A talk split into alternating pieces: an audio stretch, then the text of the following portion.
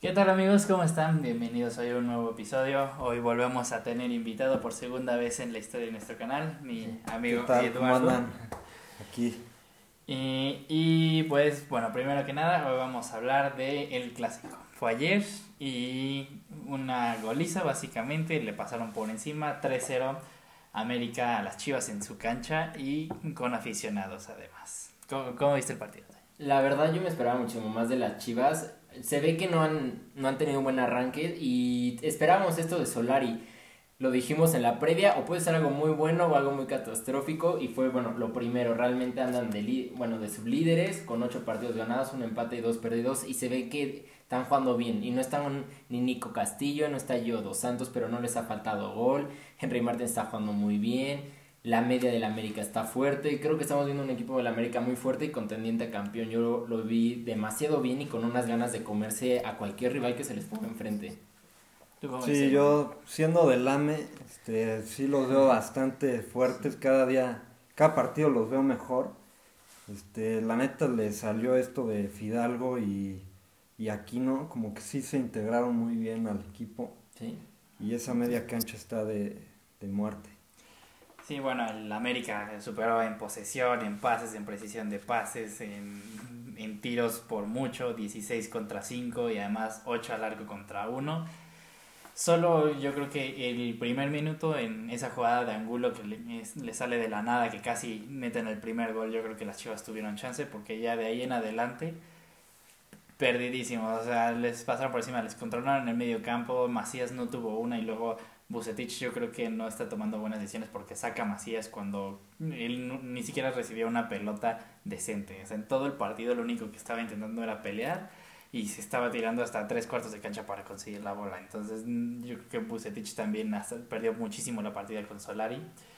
Y además el luego después de la roja, que es clara roja, sí, no, no había discusión, no sé qué se quejaba Miguel Ponce pero el América le pasó por encima. Muy buen partido Henry Martin, muy bien aprovechadas las dos oportunidades. Córdoba también jugó bien, que hace no mucho se hablaba de que no aparecía juegos grandes y hoy jugó y ayer jugó muy bien y además metiendo gol. Entonces yo creo que una actuación redonda del América. Sí, vamos, ya vamos a más de la mitad del, del torneo y sobre todo hay que esperar a ver qué van a seguir haciendo el, el, el América, porque el Cruz Azul vimos, la acaba de ganar a Monterrey, que era otro de los serios candidatos, pero yo lo vi contra, contra Monterrey y no los vi con tanta... Se les ve que juegan muy bien y eso, pero veo al América muy, muy precisos, los veo con ganas, los veo con hambre, los veo jugando bien, entonces yo los diría como serios candidatos a ellos y si se enfrentan a una final otra vez como Cruz Azul, yo creo que el temor de Cruz Azul va a seguir ahí el América en el Azteca no creo que los dejen ganar. ¿Tú cómo ves como aficionado El América, pues la verdad, prefiero que sea en segundo lugar porque siempre el ser super líder como que hace que te confíes de más llegando a liguilla y no, no ponen tantos reflectores hacia ti. Y pues espero que sigan este, mejorando. Está muy bien que, que Henry Martin esté metiendo los goles y no sean este, medios o defensas aunque hayan sido este, pelota parada, eh, se me hace muy bueno que, que el delantero sea el que meta los goles. Sí, yo creo que el América sin problemas es el equipo que mejor juega del torneo. Sí, ahorita. de lejos, no- ni siquiera el Toluca que había aparecido al principio. eh, Están jugando terrible, el Pachuca le pasó por encima y el Pachuca juega asqueroso. Eh, entonces, este, yo creo que sí son los, que- los primeros candidatos a ser campeones, porque genuinamente son los únicos que juegan muy bien. Lo que decías de que Fidalgo y aquí no se han adaptado muy bien, también Naveda cuando juega es muy bueno para el equipo, da muy buen balance, es parecido a Edson en, en varios aspectos.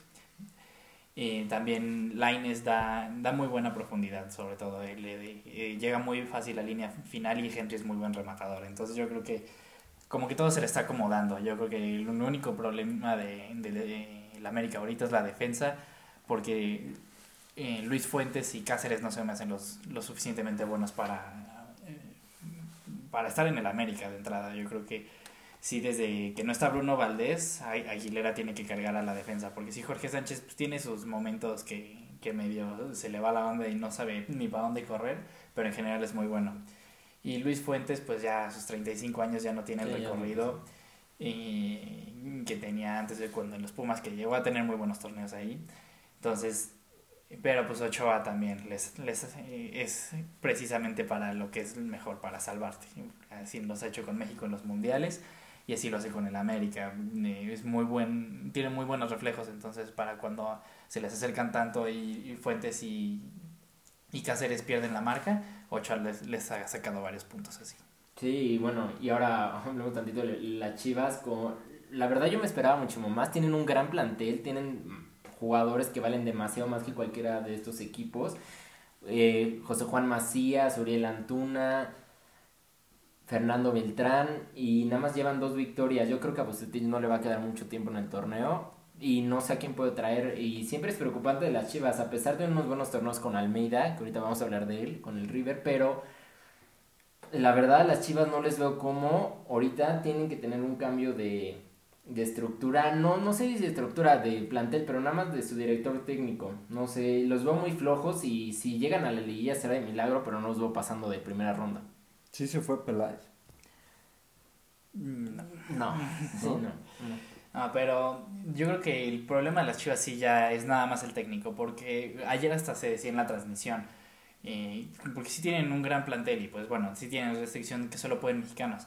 Pero si te pones a pensar qué mexicanos podrían contratar, no hay ni, ni, ni siquiera tres te podría decir que mejorarían considerablemente este plantel que tengan para contratar. Ya sería jugadores que están en Europa que obviamente no se van a regresar.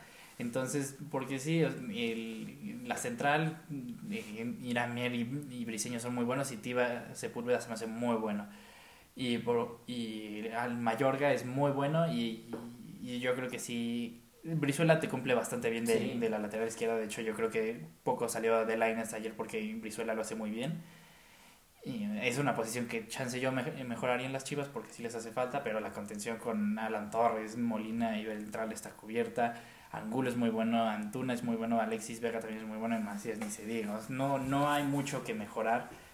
Y, ninguno de los goles fue culpa de Budiño y en general no ha tenido errores tan importantes esta temporada. Entonces yo creo que sí es problema de Bucetich. También el, la necesidad de usar el chicote de extremo se me hace tontísimo. Es algo muy anticuado, es querer ir en contra de cómo es el fútbol moderno, porque juega igual que Jordi Alba, que sube tanto que hace que sus, el extremo a su lado tenga que bajar a cubrirlo y es muy bueno el ataque, por eso metió tres goles contra el América en la, en la temporada pasada, ¿no? Entonces, eh, sí, yo creo que aquí nada más es el técnico, les hace falta motivación, que eso también tiene que venir del técnico y, el sistema simplemente no les funciona. No jugaron a nada ayer. ¿Tú cómo viste cómo juegan las Chivas? Pues no, no había visto ningún partido de las Chivas, pero viéndolo con un aficionado que sí es de las Chivas me dijo que, que la verdad sí está muy decepcionado, que pues no ve cómo de aquí al próximo torneo o el próximo año pueda cambiar, porque creo que el universo que Chivas puede fichar de mexicanos lo tiene muy reducido y los que puede comprar son demasiado caros y se ha notado que, que las fuerzas básicas de Chivas desde hace como 10 años no, sí, no han sacado algo así especial, sí. El último habrá sido el Fierro, pero no... Sí, tampoco fue tan gran cosa.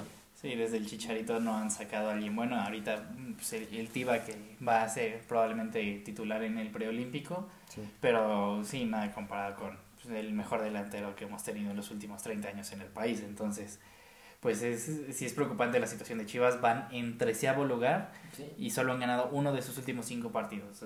Están casi al nivel del Pacho, que así de mal van.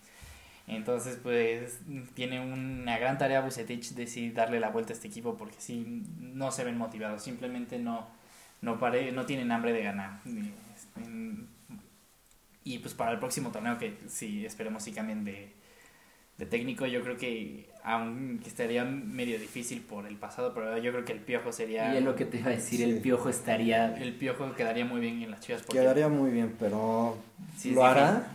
Es, difícil. Tendría que pagar el triple que en el América.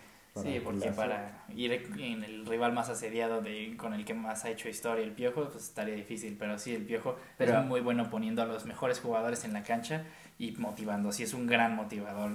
Yo creo que hasta los aficionados estábamos motivados en el Mundial de 2014 de que sí le podíamos ganar a Holanda cuando viendo hacia atrás, porque pues, todavía estábamos muy chicos en ese momento, la selección de Holanda era infinitamente superior en jugadores y aún así estuvimos muy cerca de sacarlos, porque sí, eh, sí traía al equipo muy motivado. También la selección de Croacia que México le ganó 3-1, era cambios 3-4 jugadores creo, nada más para los que llegaron a la final del pasado mundial, o sea, el Piojo sí tiene un muy buen poder de convencimiento y de motivar a los jugadores y sabe a quién poner en la cancha. Sí, también ojo que ya dijo que él pensaba que el clásico se lo iba a llevar las Chivas y por goleada, ¿no? Entonces a lo mejor se quedó esa espinita y estaría bueno.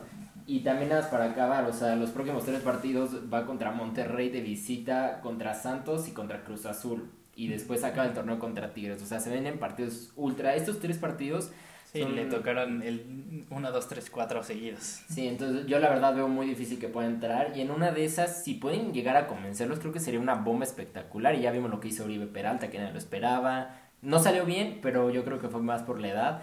Pero si lo llegan a traer y eso, todos los aficionados de Chivas, yo no creo que tendría ningún problema en recibirlo. Sí, entonces esperemos por el bien de pues, el segundo equipo más grande del país que le den la vuelta a la situación porque sí, yo creo que esto pudo haber sido sin problemas el último clavo en el ataúd de que sí, este proyecto no está funcionando, simplemente no, no les va a dar porque ni con el envío anímico que es, eh, porque los clásicos son partidos aparte, ya pueden venir mal, bien, 100% es eh, un partido completamente diferente de los demás, entonces que ni eso les haya servido para tan siquiera que se murieran de algo. Sí, sí, no, está bien. Entonces, pues bueno amigos, este, eso es todo por hoy y muchas gracias. Nos vemos en la próxima.